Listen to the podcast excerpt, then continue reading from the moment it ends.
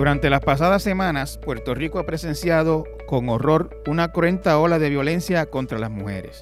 En respuesta a esto, grupos feministas han reclamado que el gobierno declare un estado de emergencia por la violencia de género. ¿Qué sería esta declaración? ¿Qué consecuencias tendría? ¿Qué es de verdad la educación con perspectiva de género? Sobre ese y muchos otros temas hablamos hoy con la licenciada María Dolores Fernós, una veterana dirigente feminista, quien fue la primera procuradora de las mujeres.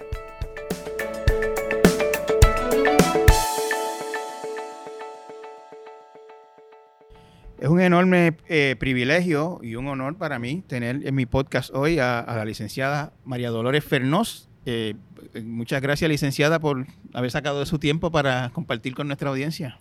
Para mí es un honor, realmente agradecida de la invitación y contenta de poder compartir aquí un rato. Invité a la licenciada porque pues en estos días eh, estamos presenciando una ola de violencia contra la mujer eh, que probablemente alguna gente dirá que estadísticamente posiblemente no es significativa, pero eh, en la conciencia del país duele, hiere lo que está ocurriendo con, los asesinatos de, mujeres eh, que hemos estado viendo en las últimas semanas.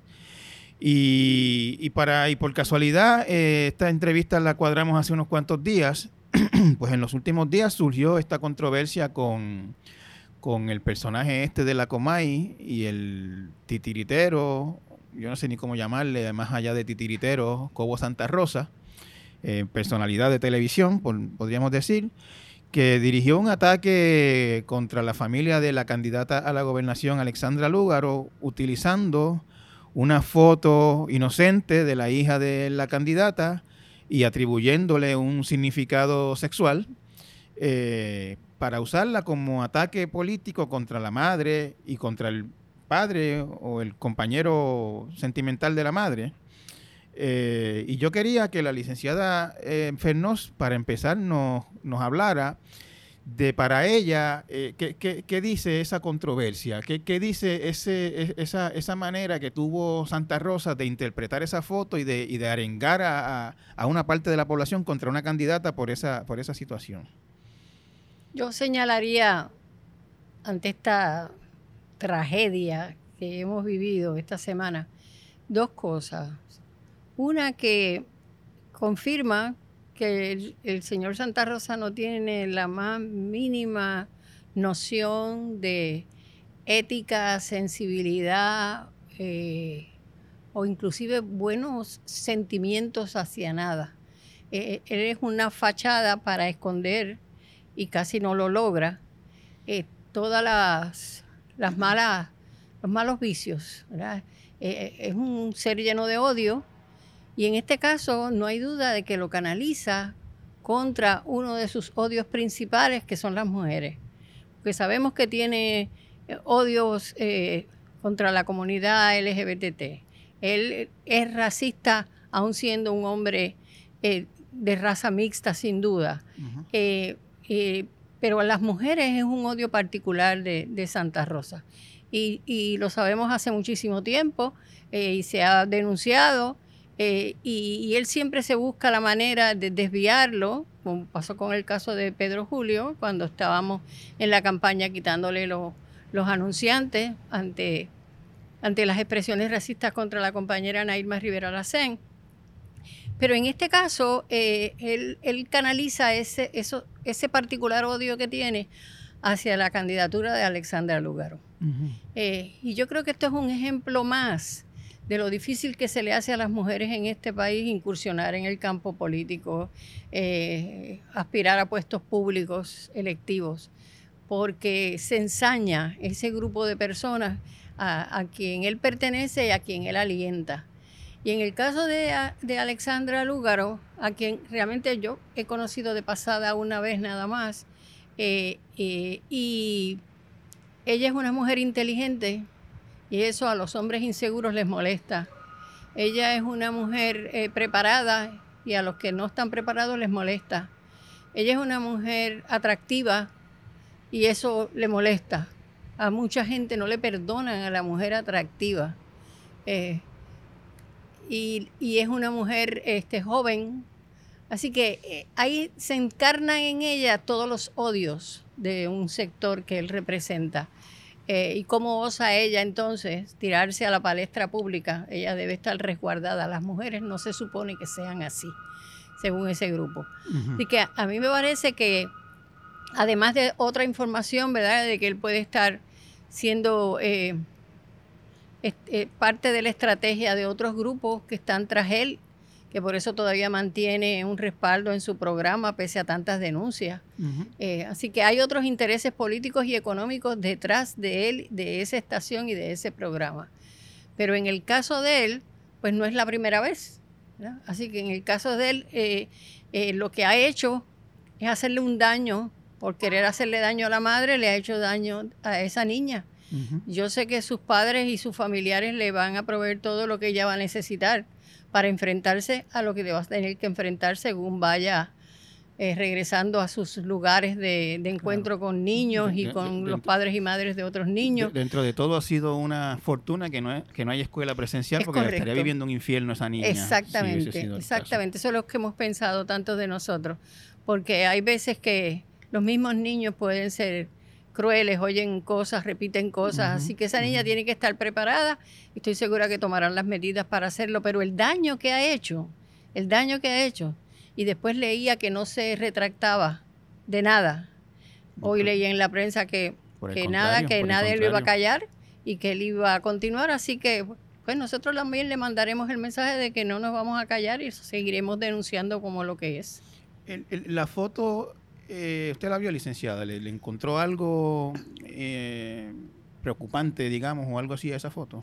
Yo no le vi nada, inclusive una amiga, una compañera de muchos años, circuló fotos de, de las niños haciendo, niñas haciendo deportes, donde tienen que utilizar inclusive la misma la misma marioneta, pirueta, etcétera.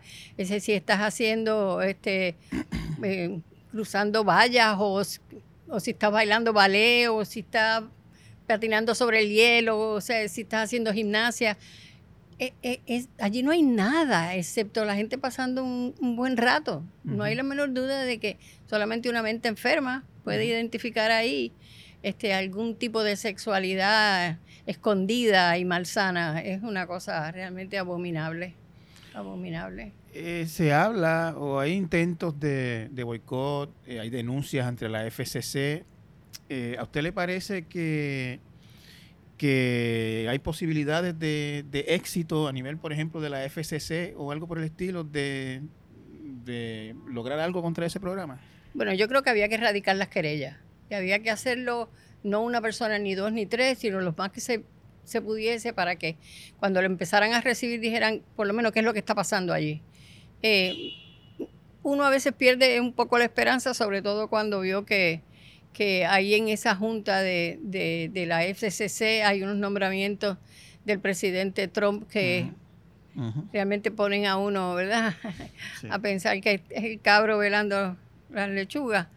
Eh, pero había que hacerlo, hay que erradicar la querella y por legislación y, reglamentación ellos están obligados a hacer por lo menos un proforma, un análisis proforma de qué es lo que hay.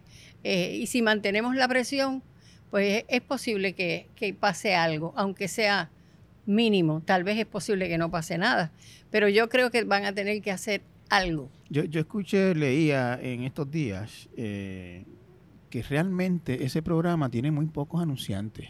Eh, eh, no, no, no son muchos y no son ni, algunos ni siquiera muy conocidos. Eh, hay unos bufetes de abogados de afuera, de estos que buscan gente para demandas y cosas de esas. ¿le, parece a usted que, que, hay algo más detrás de ese programa? Que no sea necesariamente los ingresos que genere como, como por audiencia? Pues uno tiene que sospechar, ¿verdad? Porque eh, a través de, las redes uno lee publicaciones, denuncias de otros lados, de personas serias que tienen conocimiento de quiénes son los que están envueltos aquí. Eh, se habla de que, de que algunos de los del chat, por ejemplo, estuvieron envueltos en regresar a, a Santa Rosa a la televisión en Puerto Rico después que se les había, se le había expulsado realmente, eh, pero no regresa a donde estaba, sino que regresa entonces a esta estación particular que sí tiene unos vínculos entonces con unos grupos eh, cubanos en Florida.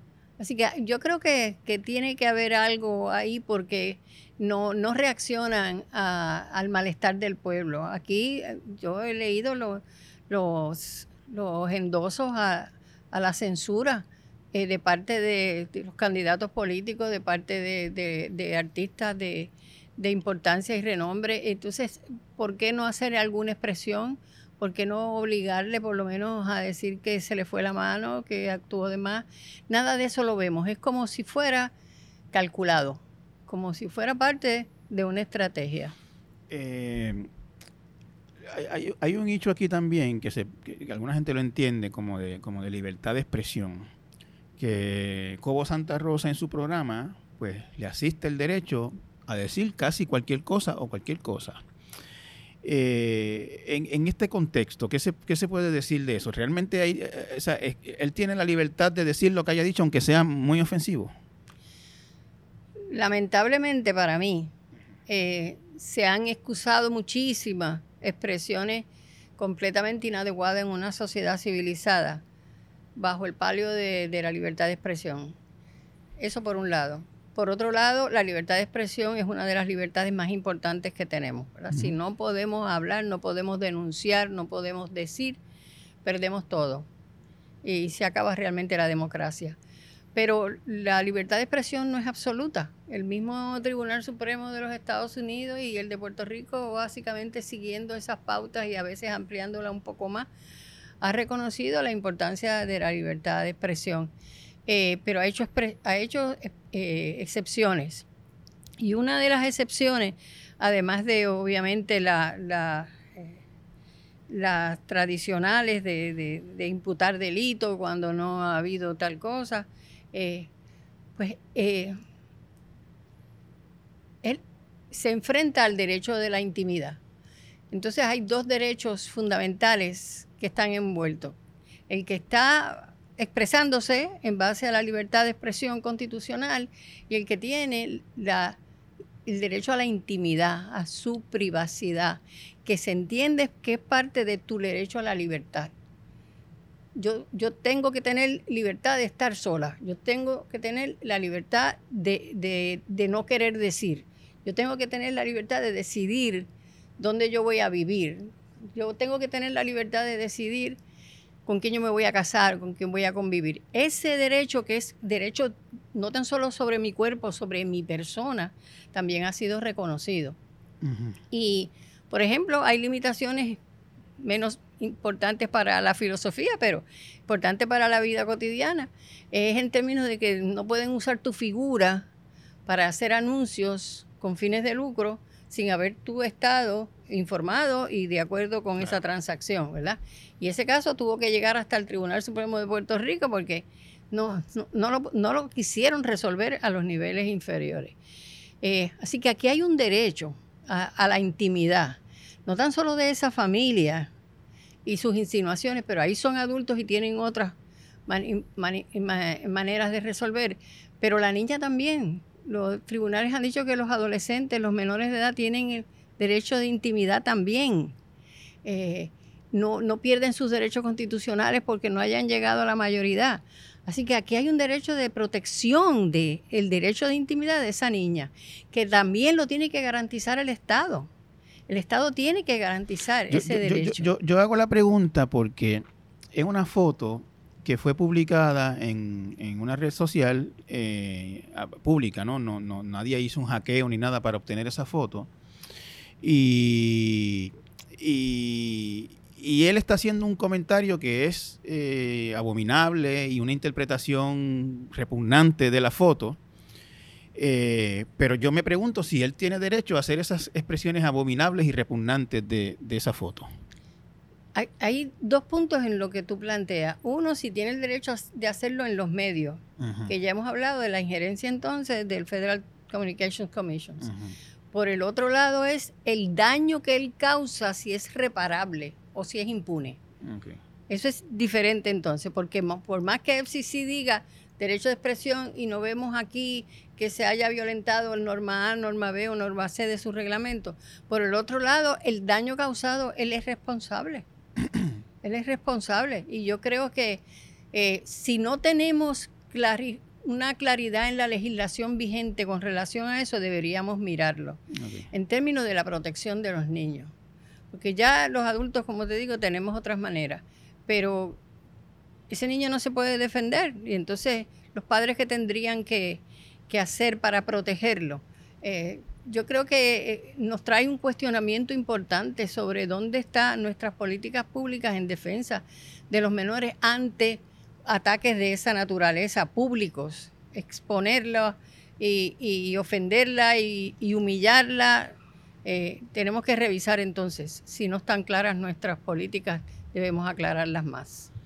Eh, aparte de, esto, en este caso del programa de, de Cobo Santa Rosa, pues hace unas semanas apenas estaba siendo objeto de otras querellas por, por las expresiones racistas contra Ana Rivera Lacén y xenófobas contra Eduardo Batia, de quien decía que no, podía ser gobernador de Puerto Rico porque nació en El Salvador, donde vivió probablemente un par de meses nada más en su vida, y, nació en El Salvador porque su papá estaba allá sirviéndole a la, embajada estadounidense.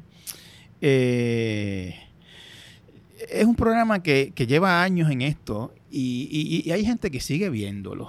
Y, uno se pregunta qué, qué hay en ese programa que en ese tipo de contenido que, hay gente que lo disfruta a pesar de todo. Yo a veces me enfermo un poco porque adrede, me, martirizo porque leo algunos de los troles que, la gente envía a los medios en reacción a las noticias. Y como esto ha estado en las noticias esta semana, he leído algunos. Y, y esa pregunta uno se la tiene que hacer. Por un lado, hay gente que es como trompista, que dicen, a mí nadie me tiene que decir qué programa yo voy a ver, yo veo lo que yo quiera.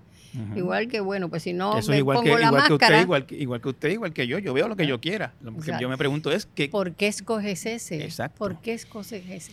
Y no tan solo lo escoges, sino que entonces te gusta, lo defiendes y lo expresas en las redes sociales, ¿verdad? Diciendo, ah, no, si él, él, él, lo que hace es denunciando la corrupción. Y entonces es como fake news.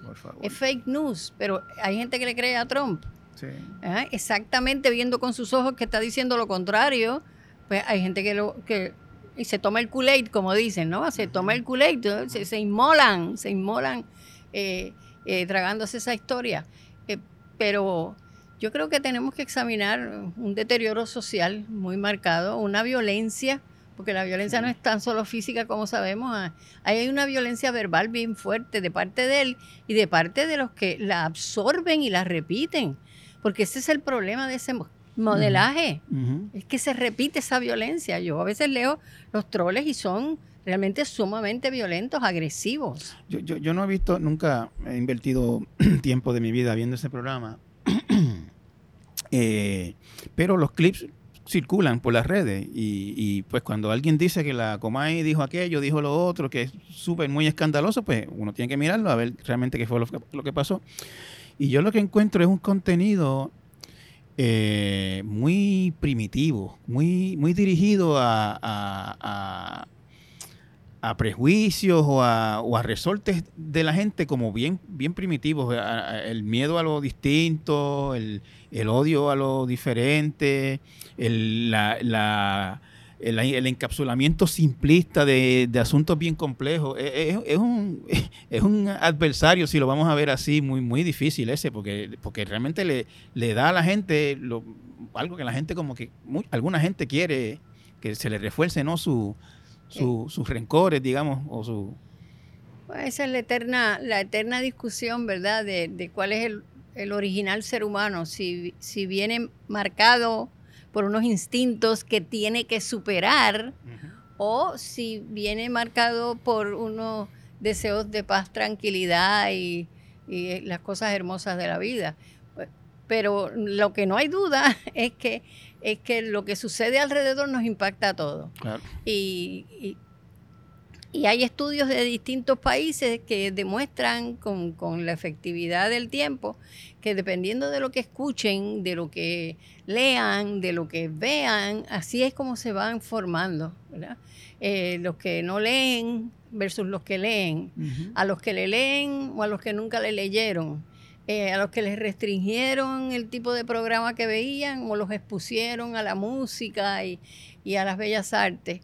Eh, así que todos somos parte de lo que de lo que influimos en otros y lo que los otros han influido en nosotros. Lo que el, problema que tenemos en Puerto Rico es que está dándose muy general estas expresiones de, odio, de, deseos malignos hacia las otras personas, de ofender, de ofender. Eh, y yo creo que en uno de los casos, no sé si pensabas hablar de esto un poco más adelante, pero yo veo cambios negativos, muy negativos en términos de lo que mencionas y el mejor ejemplo para mí es eh, los transfeminicidios que han habido en el país en este año. Sí. Es que yo no recuerdo eso. Eso es cierto. Es que no lo recuerdo. Así que no es tan solo que ahora está sucediendo, pueden haber sucedido en el pasado, sin duda que sí, pero ni siquiera se llevaban las estadísticas. y hemos empezado a buscar por qué ese odio ahora eh, porque siempre han habido personas trans en Puerto Rico, en las comunidades. había uno que otro aquí, todo el mundo los conocía y era el hijo de tal. En mi pueblo de, Santa Isabel había uno que se hacía llamar Gladys. No sé cuál era su, su, nombre de nacimiento, pero él se, él se hizo mujer en el camino y era Gladys. Y todo el mundo lo conocía por Gladys. Entonces, ¿por qué se ha ahora generado y, perdóname, Gladys vivía de lo más feliz allí en un pueblo pequeño. Yo no veía que nadie le, lo apedreara, ni, ni, ni, lo dejara de hablar, ni nada. Era una persona más allí. Entonces, siempre hemos tenido eso. Siempre, siempre hemos tenido también discrimen. Claro. Porque aunque no se le apedreaba ni se le rechazaba, pero tenía sus limitaciones en la vida en términos tal vez de trabajo, en términos de, de, otras actividades. Y, y, y, supongo yo, no recuerdo ese detalle así específico, pero encontraría muy difícil que viviese abiertamente con una pareja. Eso sería muy difícil. Exacto. Ahí hay una gran limitación, obviamente, en su vida. Pero yo creo que por ello que te debemos fomentar y buscaremos la manera de, lograrlo, hacer una investigación seria, ¿verdad? Científica, con datos, buscando en los récords de la policía y de la prensa, a ver cuál es la historia del tratamiento social hacia eh, y sobre todo dentro de, la criminalidad, porque nunca recuerdo que se haya dado no los cinco o seis que ya van este año, sino tres o dos, porque es que resalta la cantidad. Entonces, ¿por qué? Tiene un poco que ver, eh, licenciada, yo creo, con, con, con gente en la sociedad que está alerta y denunciándolo. Pues le voy a dar un ejemplo súper, súper claro. Yo recibo en mi correo electrónico los informes de la policía todos los días de un asesinato en tal sitio, un robo aquí, una agresión allá, etcétera. Y yo vi esa noticia, en la semana pasada hubo un caso de una mujer trans que estaba compartiendo con varias personas en su casa y fue apuñalada y golpeada. Yo leí ese informe y decía fulano de tal en su casa agredido. Yo no vi nada inusual en eso, un tipo que se van para su casa a me imagino que a beber o algo y de momento se forma alguien dice algo que no y se forma una pelea y uno de ellos terminó apuñalado. Era una mujer, pero el informe de la policía no lo decía. Lo que pasa, en este momento hay una conciencia sobre esas cosas y se denuncia. Si nadie lo denuncia, pasa como cualquier otra cosa. Yo pienso que tiene que ver con eso. Es posible, pero ahí no hubo muerte. No, Y yo pienso que en el caso que hay muerte, hay un poco más. no hubo muerte, pero sin duda hubo intención de, oh, matarlo. obviamente hicieron de todo. Por, Pero, pero como bien dice, no hubo muerte, pues entonces eh, el informe de la policía pasa como cualquier otro incidente. Eh, pero si hay muerte, si parece una muerte violenta por asesinato, eh, entonces hay más investigación. Y ahí saldría, ahí saldría que era una persona que pues que se vestía de hombre o se vestía, de, mujer, saldría esa información. Eh, y, no recuerdo que eso haya pasado en Puerto Rico y a mí lo que me preocupa realmente es cuáles son las motivaciones detrás, a qué responde. Eso se tiene que estudiar, o sea, hay que, hay que hacerle caso a la ciencia, hay que estudiar eso para entonces ver cuáles son las soluciones al problema que identificamos. Yo, yo no sé si esto tiene que ver, pero eh, uno escucha, y a mí, a mí me da mucha vergüenza incluso leer esas cosas, pero, pero se, se ven por ahí eh, hombres justificando cuando pasan estas cosas porque se sintieron engañados, por ejemplo. Salieron con esta persona, pensaban que era una mujer de nacimiento. Parece que ahora mismo uno tiene que pedir un, un- un análisis cromosómico cuando está conociendo a alguien y enamorándose, parece desde el punto de vista de esas personas, porque cuando se dieron cuenta que no era mujer de nacimiento, entre comillas, eh, pues se sienten con derecho de agredir y de, y de, y de, y de golpear. Eh, eh, Es bien Pero ¿por qué se sienten ese derecho? No es que se sientan el derecho, es que se ofende su visión de su propia masculinidad. Por supuesto. Eso, eso es lo que está detrás. Entonces volvemos a la misma Por raíz. supuesto. Esta cosa de cuál es la definición de esta masculinidad versus sus relaciones Eso es como, con eso las es como, lo- como los casos que se daban. Ya no, yo no he oído de eso tanto recientemente, pero antes, si un, a un hombre, un homosexual le hacía un acercamiento o le guiñaba un ojo o lo que Ujú. fuera, pues había que agredir, o sea, eh, se sentía en la necesidad de agredirlo. ¿Por qué? Tan sencillo que decir que no, no me interesa, punto, y seguir para adelante. Yo, hay, hay muchos compañeros de, de, de la profesionales de la conducta, ¿verdad? Que por décadas han planteado la importancia de que se enseñe desde pequeño qué es lo que es el ser humano y cómo definir las masculinidades y las feminidades si es que tal cosa existe o de dónde vienen y de construirlas y enseñar que todos tenemos en lo fundamental, todo, todo lo tenemos igual, ¿verdad? Eh, pero e- esa, esas lecciones de lo que es lo, lo masculino eh, lo, se ha examinado específicamente eh, y, y e- y la crianza tiene mucho que ver, tanto la crianza formal como la informal en la comunidad, en la casa, en la familia. Eh, yo recuerdo una columna que escribió hace muchos años, imagínate, el Fufi Santori, que ya lleva unos cuantos años de muerto, escribió una excelente columna en el Nuevo Día que se llamó Los Gorilitas. Nunca la olvidaré, fue extraordinaria. Y en ella planteaba eh, cómo los padres desde la tierna infancia vamos modelando a los niños y a las niñas. Y a las nenas las llevan al ballet y las llevan a los conciertos y las llevan a ver eh, este, obras teatrales eh, y las llevan a hacer cerámica. Y entonces a los nenes los llevan a la lucha libre, los llevan a unos deportes violentos y se fomenta la competencia y la agresividad en esos deportes y hasta se le ve mal si el nene no quiere hacerlo. Entonces se van fomentando dos seres humanos que valoran eh, su propia identidad de unas maneras distorsionadas. Pues de eso es que se trata la perspectiva de A eso, género. a eso iba. Tú, tú, usted entró ahí, eh, pues naturalmente en la discusión de este tema, a lo que es la educación con perspectiva de género, que, que es y ha sido tan controversial durante los últimos años innecesariamente por eh, desconocimiento de lo que de lo que significa. Vamos a hacer un intento más aquí en esta entrevista. ¿Qué es la e- educación con perspectiva de género, como debe ser, y, y- y- qué es lo que se pretende con, con ella? Bueno, pues si empezamos por el principio, el planteamiento es que haya perspectiva de género en todo. Pero por algún sitio hay que empezar. Y como hay dos maneras de empezar, se empieza a aprender a las buenas o a las malas. A las malas es cuando se reforma el código penal y se establecen delitos y si incumples con X conducta, in- in- incursionas en tal conducta, vas a recibir tan sanción. Y ahí la gente aprende, porque así es que nos paramos en la luz roja, porque hay una ley que dice que la luz roja, si te la comes, puede haber una sanción. Pero ya está tan inmerso en nuestra cabeza que nos paramos en la luz roja sin pensarlo. Claro. Ese es aprender a la mala. Aprender a la buena es de todas las formas que aprendemos. Por otro lado, lo que vemos, lo que escuchamos, lo que leemos, lo que nos enseñan adrede en la clase A, en la clase B y en la casa. Eh, eh, así que tú tienes que impulsar las dos medidas a la vez. Al adulto que incursiona en esta conducta va a haber una sanción, pero tenemos que ir impactando desde que son niños, niñas, desde la tierna infancia.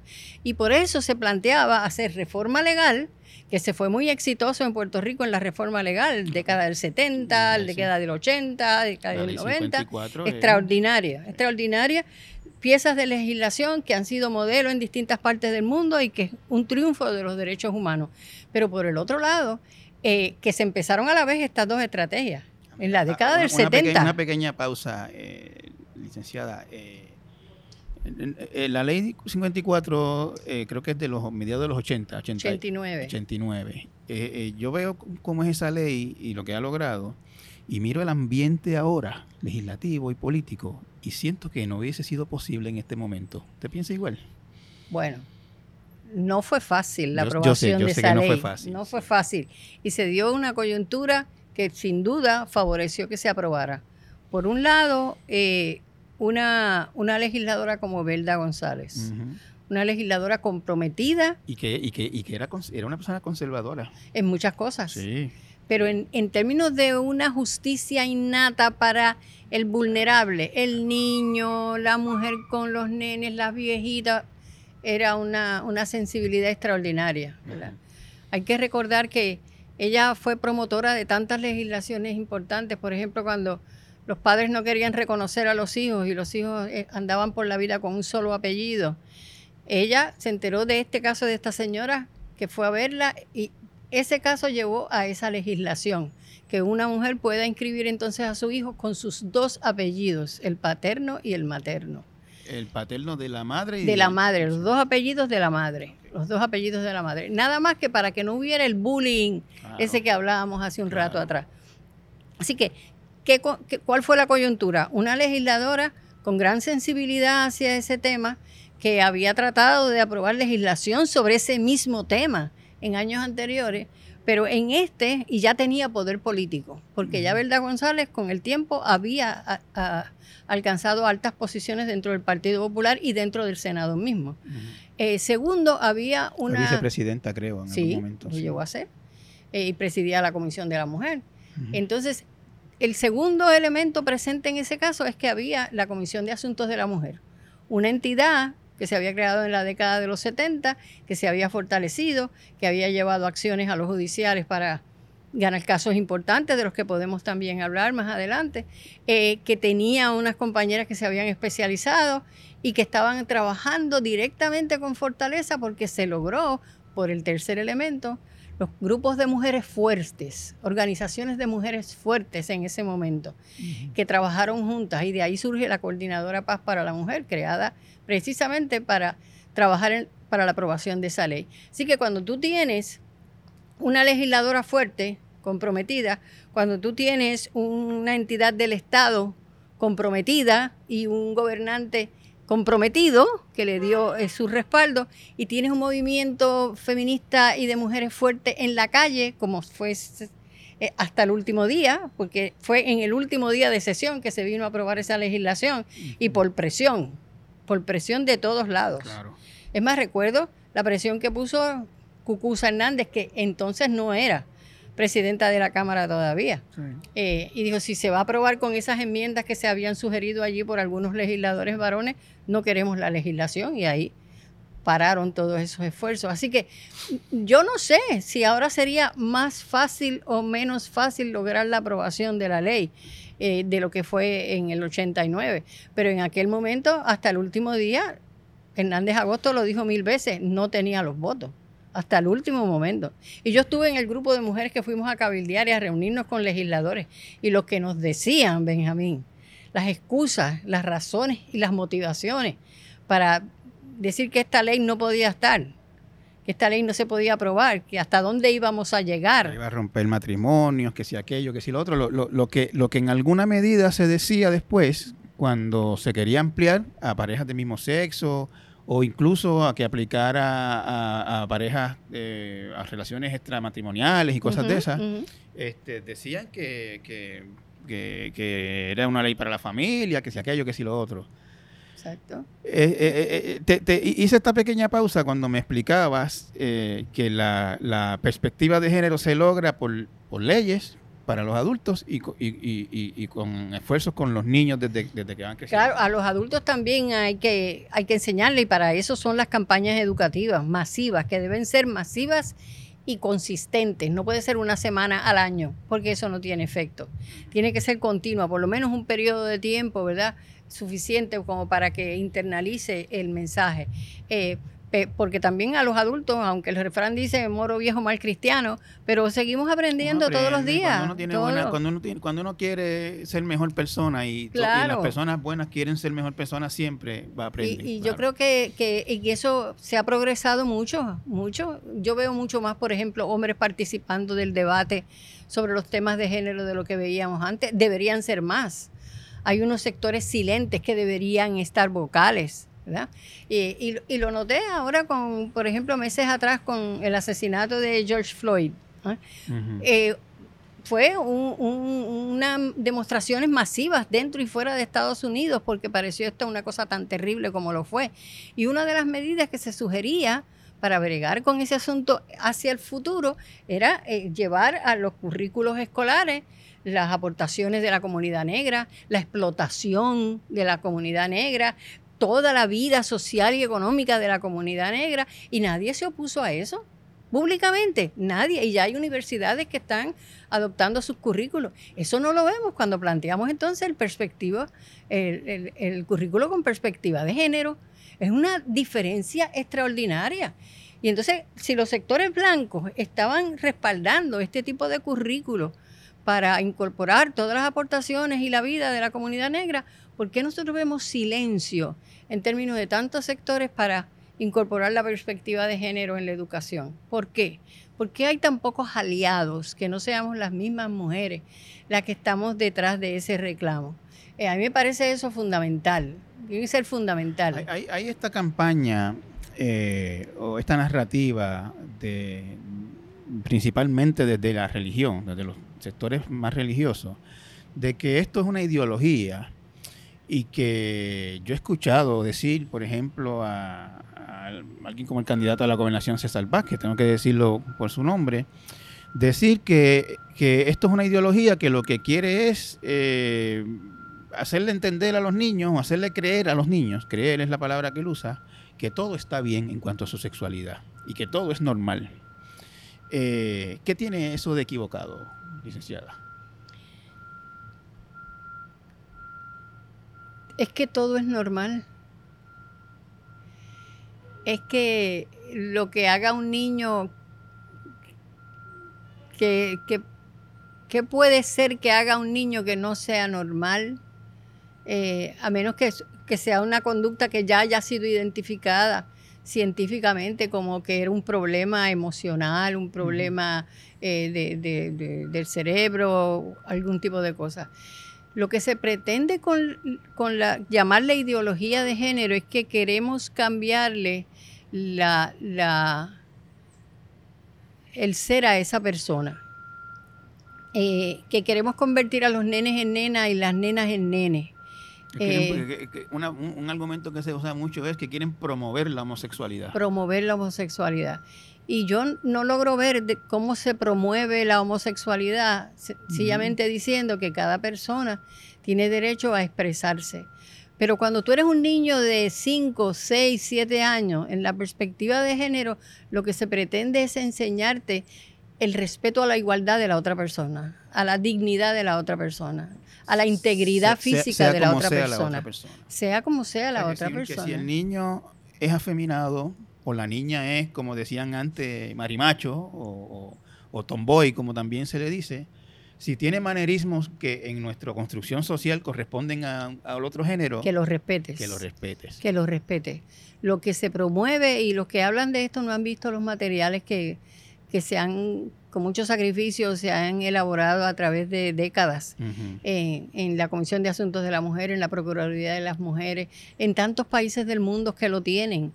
Eh, pero aquí se convierte en un issue de tanta controversia y de tanta tergiversación. ¿Tú, tú, crees, eh, estoy tratando de decirle usted en la entrevista para la formalidad, pero se me sale, se me sale el tú a veces. Este, ¿Usted cree que no entienden o usted cree que es adrede y que hay algo que ellos no quieren que se logre a través de la educación con perspectiva de género? Yo tengo que pensar que es absoluta ignorancia, porque es que hay veces que el, el discrimen te lleva a no aprender nada diferente, eh, eh, no eh, querer aprender, no querer leer y ver si efectivamente eso es, es o que, no es. que hay gente, existen personas, muchas, que interpretan, por ejemplo, la Biblia literalmente. le interpretan al pie de la letra de lo que dice. Y aunque hay pasajes de la Biblia que dice eh, no juzgues para no ser juzgado y cosas así, este ama al prójimo como a ti mismo y solo un mandamiento le doy que es amarse los unos a los otros, bla, bla, bla. Hay otros que dicen que los afeminados no llegarán al reino de los cielos, que es abominación hombre con hombre. Y desde ese, yo creo que desde esa perspectiva que ellos no quieren que se enseñe lo que va contrario a, su religión. Que, que, la religión dice que la homosexualidad es pecado, es abominación como ellos le llaman, y que por lo tanto no en la escuela no se le debe enseñar eso al niño, lo, lo, que nos lleva a otra cosa que es la separación de iglesia y Estado, lo que diga la, la Biblia, pues el que lo quiera creer, perfecto, pero en la escuela pública eh, la educación no puede ser sectaria. Claro, en la escuela pública no tienen que estar hablando de qué es pecado y no es pecado, eso es lo primero. Exactamente. Eso si lo quieren enseñar en su casa, que hay 10.500 pecados, que se lo enseñen. Si le quieren enseñar que hay 10, pues le enseñan que esos 10, pero la escuela pública no puede estar hablando de la noción pecado. Eso es una noción religiosa que no le compete al Estado promoverla. Así que por ahí es que les molesta, porque se acostumbraron por tantos, tantos años, ¿verdad?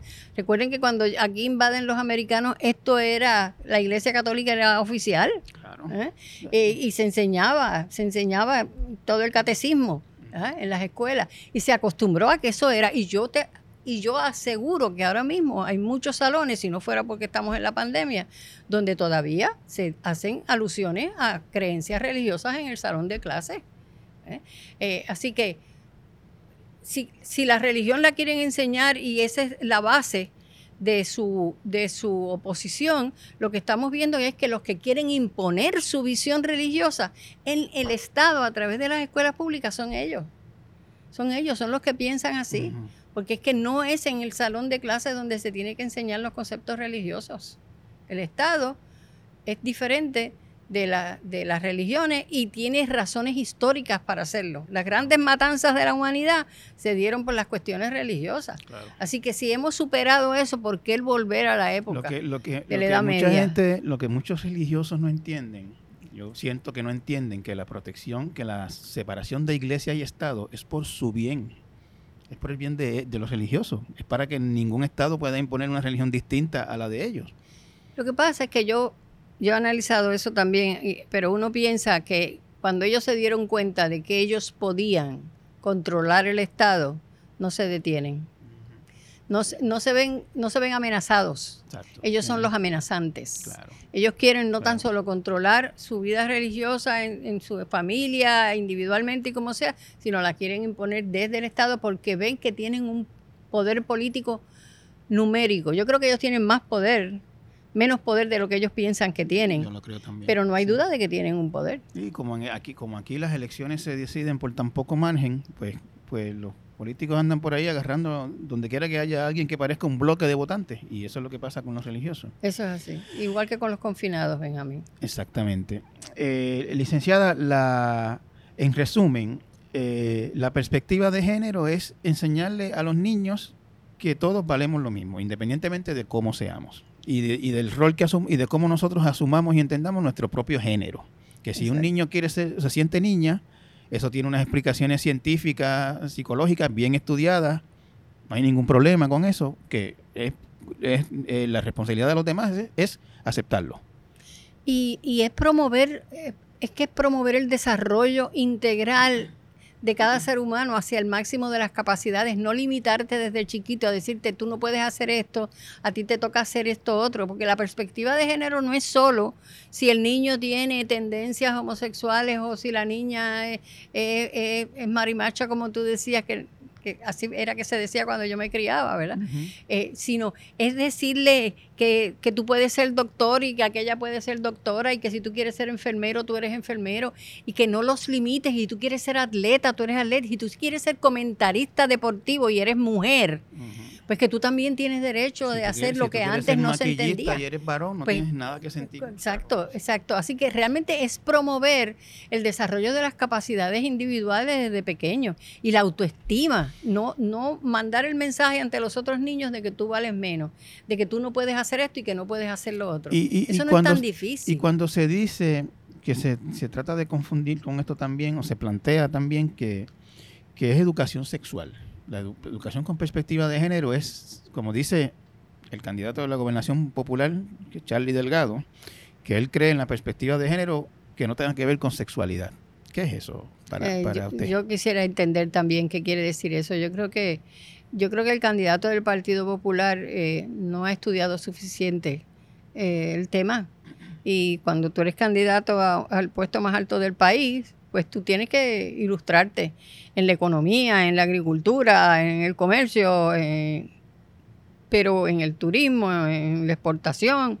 Eh, pero yo creo que él en su vida, eh, los 20 años de alcalde en, en su pueblo de Isabela, pues no, no le dio importancia a educarse sobre este tema. Yo lo que veo es ignorancia. Eh, y cuando en el primer debate tuvo la ambivalencia que todo el país vio, eh, pues tienen que haberlo tratado de ayudar diciéndole esto, lo otro, darle tal vez algunas lecturas o darle alguna pequeña conferencia, pero se nota que no, no se siente cómodo y yo creo que no se siente cómodo porque no conoce bien de qué, se, de qué es que se trata.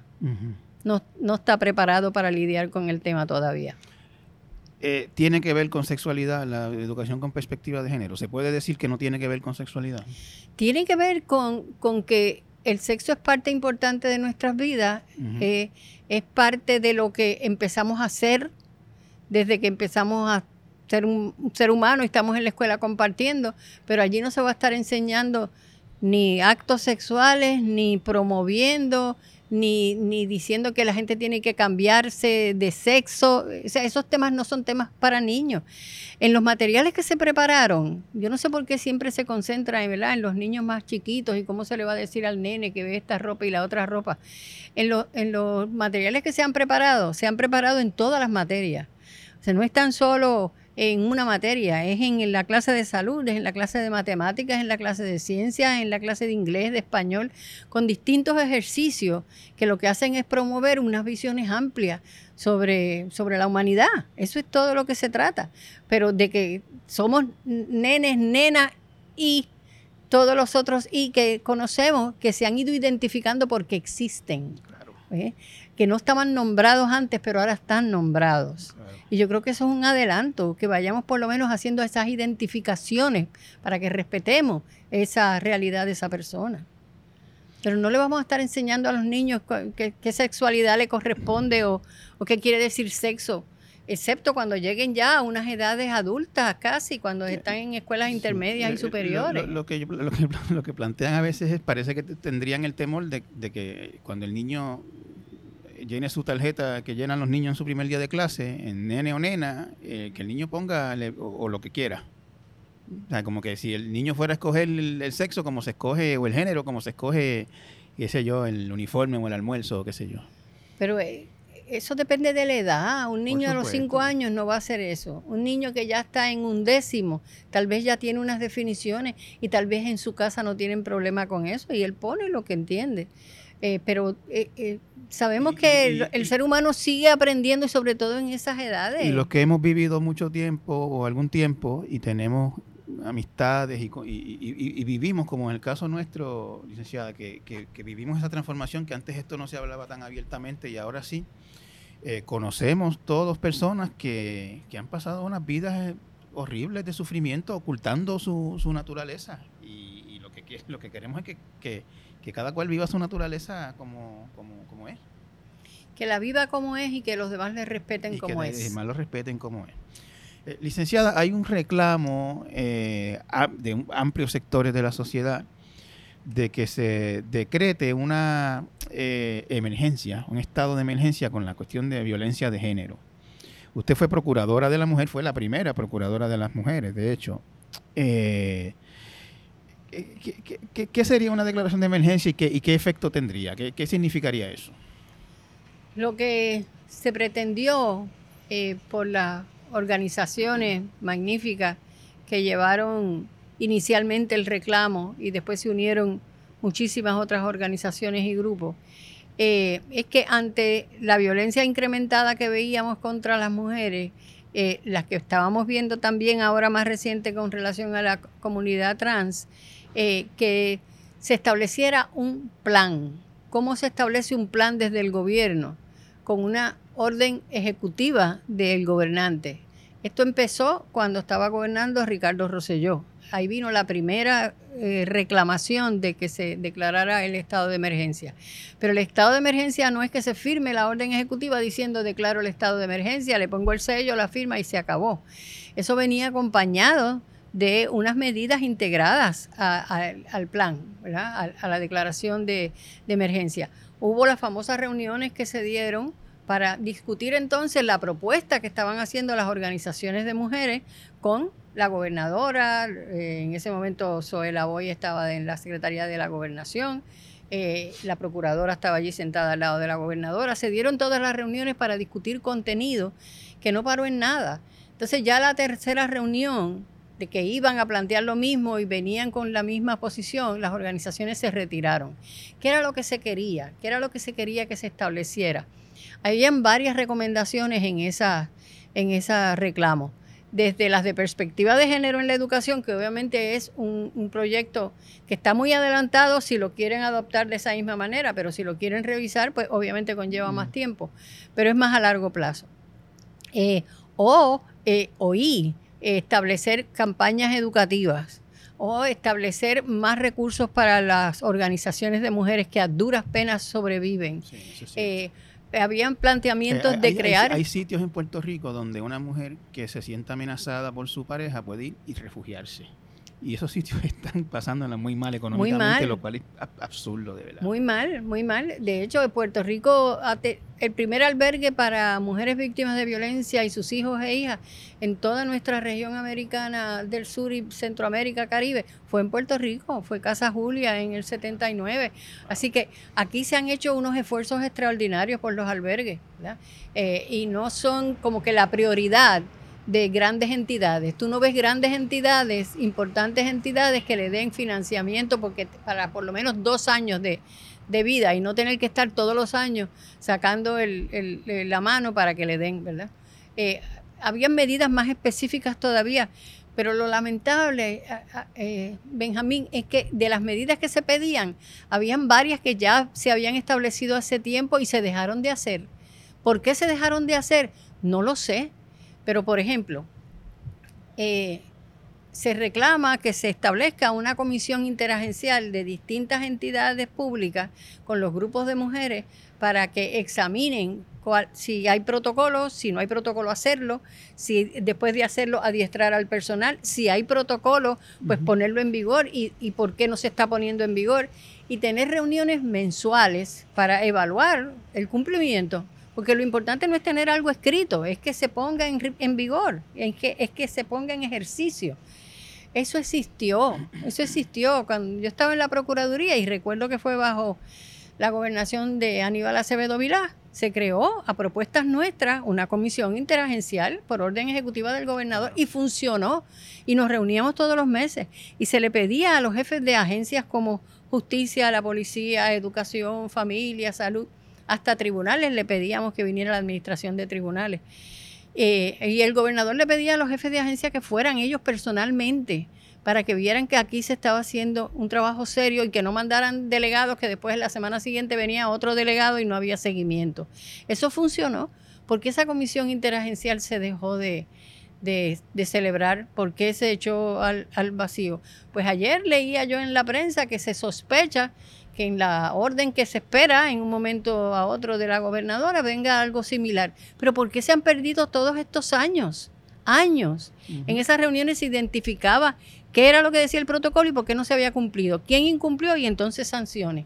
Porque es que si no hay fiscalización no vale la pena la reforma legislativa ni la reforma eh, reglamentaria. Otro de los, de los reclamos es que se establezcan eh, eh, el llevar las estadísticas y fiscalizar las estadísticas. Porque las estadísticas, ¿cómo las sabemos? ¿Qué sabemos? ¿De cuántas personas, cuántas mujeres, cuántos niños, cuántos trans? ¿Cómo lo sabemos? Da la información la policía. Muertes violentas, la información es de la policía. De la policía la recoge la prensa. De la prensa lo leemos nosotros. pues hace falta una estadística, una persona que tenga conocimiento estadístico y que en la oficina que sea, puede ser la Procuraduría, como la teníamos, una estadística y también prescindieron de esa posición. No hay estadística hace años en la oficina de la Procuradora de las Mujeres. Entonces, ¿qué tenemos que hacer? Depender de las estadísticas de la policía, ¿no? Es que eso es un problema. Como hablábamos hace un tiempo, hace un rato atrás, es que, es que aparecen como resueltos casos que no están resueltos. Y aparecen bajo investigación, casos que entonces se quedan bajo investigación eternamente. Y ahí se esconden muchos datos importantes. ¿Cómo sabemos de verdad que son 11 muertes y no son 15? ¿Cómo sabemos que no esos asesinatos fueron de esto y no de lo otro? Cuando tú tienes una persona o un equipo o lo que sea encargado de darle seguimiento, va a haber respuesta más acertada, porque saben que están fiscalizando. Pues esas son las, las propuestas que contenían, par, vaya, varias de ellas eh, eh, en esa petición de orden, de, orden ejecutiva. Entonces lo, triste es que se comenta que de un momento a otro viene esta ansiada orden de la gobernadora, pero a ella le quedan dos meses en la gobernación. Así que todas las obligaciones que ella les exija a los jefes de agencia, esos jefes de agencia van a dejar de ser jefes de agencia en dos meses también. Claro. O sea que, llegamos al punto, o sea, si se hace ahora sería muy tarde. Y esto, es un reclamo que lleva, si estamos hablando de, los tiempos de Ricardo Rosselló, esto lleva Lleva dos, años, sí, sí, lleva dos años. Eh, y, sería, yo me pregunto por qué la gobernadora lo saca ahora, pues yo creo que porque el reclamo sigue vigente eh, y, no, se ha, no se ha cejado de, de, exigir que haga algo, pero a mí me parece bastante pro forma, porque es que no va a tener la oportunidad en términos de tiempo de ponerlo en ejecución. Eh, eh, se, intentó un poco, eh, aquí parte del problema que puede haber con esta orden ahora es que pues, el gobierno termina en dos años. Eso fue algo que se intentó minimizar esa posibilidad de que se descontinuaran iniciativas y planes con la Procuradora de la Mujer, que es un término de 10 años, que ahora la, la que está ahora pues está yo no recuerdo en qué terminó aquella controversia, que se quería saber si ella culminaba los 10 años del anterior o empezaba termina en el verano del año que viene. Ah, o sea, ya sí continuó el término del anterior, no empezó en 10, No, no. Eh, en todo caso, hay un nombramiento de 10 años de una Procuradora de la Mujer que se supone que sea para que estas cosas no se mueran de una administración a otra. Pero ha habido tanto cambio en la Procuraduría también que, que, como que tampoco ha dado resultados. ha habido cambios demasiados cambios, es correcto. Pero yo creo que lo peor que le ha sucedido a la oficina de la Procuradora de las Mujeres es que eh, el partidismo se la comió y se ha convertido en una agencia del Ejecutivo como cualquier otra eh, para premiar, para poner gente del partido eh, aunque cuando se aprobó esa legislación creando la Procuraduría, tratamos de incorporar distintas disposiciones en la ley para evitar que eso sucediera. Eh, por eso la cuestión de que no fuera cuatro años igual que con el cambio de gobierno eh, o bajo unas elecciones, eh, de que la persona fuera una persona de, conocido compromiso y militancia, etcétera, por años reconocida, reconocida su independencia de criterio, reconocido su compromiso con las mujeres.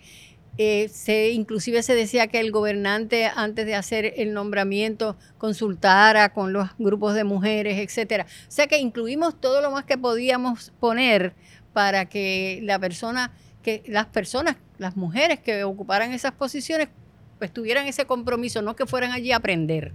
Eh, los 10 años, fíjate, los 10 años en el proyecto original no eran 10 años, eran 7 años.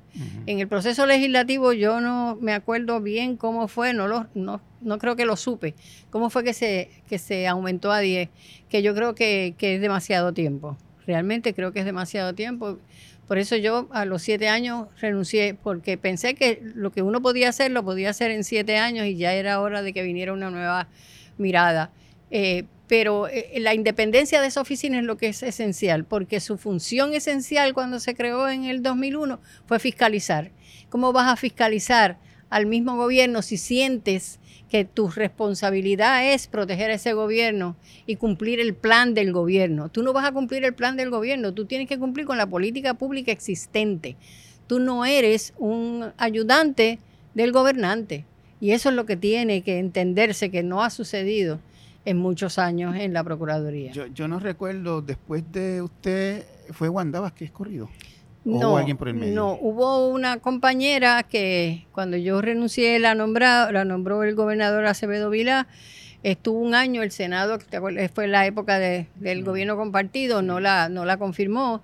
Después vino el cambio de gobierno y nombraron a una compañera eh, del partido que prevaleció, del PNP, pero una compañera feminista comprometida sin duda, pero su propio partido no la confirmó, el Senado no la confirmó. eh, Joan Vélez. Ah, Joan Vélez, claro. Joan Vélez. Y ellos mismos no la, no la confirmaron porque ella tiene una posición de, de a favor de derecho a, al aborto. Eh, eh, y además es una compañera de la comunidad gay. Así que su propio partido no la confirma. Y después vino eh, también por año y medio una ex jueza, Ivonne Feliciano, tuvo como año y medio. Eh, y después de ella entonces es que viene Wanda Vázquez. Y Lercy Boria está culminando el periodo de, Wanda Vázquez. Eh, por, lo que yo, no, yo mismo no tenía del todo claro cuál sería la consecuencia de una declaración de emergencia. Me parece que, en esta entrevista lo, ha explicado muy bien. Me parece que, que pues que sería bueno, ¿no? Que, que, y muchas de ellas, no, no, si te diste cuenta, no cuestan dinero, no, requieren asignación especial. Claro. No requieren, lo que requieren es compromiso. Y, si costaran, aquí se paga 100 dólares la hora por repartir dulces por el campo, así que, que, para eso. Y otro de los problemas que, que, quería traer con relación también a la Procuraduría es que eh, no, no se entienden bien sus funciones no tan solo que no se están protegiendo su independencia, sino que la independencia se eliminó realmente y es una oficina del Ejecutivo más, sino que no entienden las funciones. El otro día yo escuchaba a la procuradora actual, a quien yo no conozco y no tengo ningún problema personal con ella en absoluto, pero decir que necesitaba más recursos porque ella estaba cargando las otras agencias. Y cuando explica qué quiere decir con eso, dice que estaba en una de las agencias y que a las mujeres las estaban sirviendo, yo creo que era una cárcel o con unas bandejas viejas, rotas, y que entonces ella tuvo que comprar las bandejas para entonces que ellas pudieran tener un sitio digno donde comer. Esa no es la función de la procuradora. La procuradora tiene que entonces investigar por qué están esas bandejas en esas condiciones y exigirle a esa agencia que le dé las bandejas adecuadas que merecen. En la función de ella es que los otros cumplan, no es ella suplirle lo que los otros no hacen. Está entendiendo mal.